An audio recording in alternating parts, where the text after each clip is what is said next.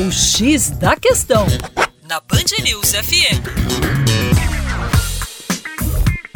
Olá, meu caro ouvinte Band News, com vocês, João Marcelo, Geografia. Hoje vamos falar um pouquinho do nosso carvão vegetal.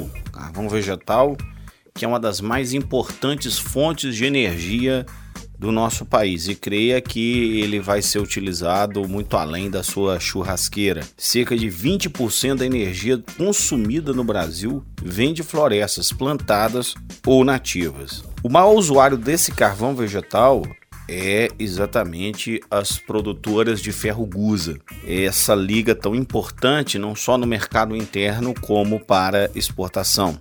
Normalmente, de cada 10 quilos de carvão vegetal utilizados, as guzerias utilizam 7 quilos. Isso impõe um processo de produção de carvão a partir de florestas plantadas, que normalmente é um, um carvão legal, só que quase metade dessa produção de carvão vem de carvoarias ilegais que desmatam áreas de Mata Atlântica, da Amazônia, do Cerrado e da Caatinga, em especial Cerrado e Floresta Amazônica, já que os dois principais produtores seriam o estado de Minas Gerais e o estado do Pará. Então, esse é também um dos grandes vetores de desmatamento e de degradação ambiental, a produção do carvão vegetal tendo como destino as siderúrgicas de ferro gusa, esse ferro gusa brasileiro que é tão valorizado pelo seu baixo teor de enxofre. É importante dizer também que essa cadeia produtiva do carvão vegetal está associada ao trabalho escravo, é a segunda atividade que mais emprega trabalho escravo no Brasil, só perdendo aí para a atividade agropecuária. Então a importância de mecanismos de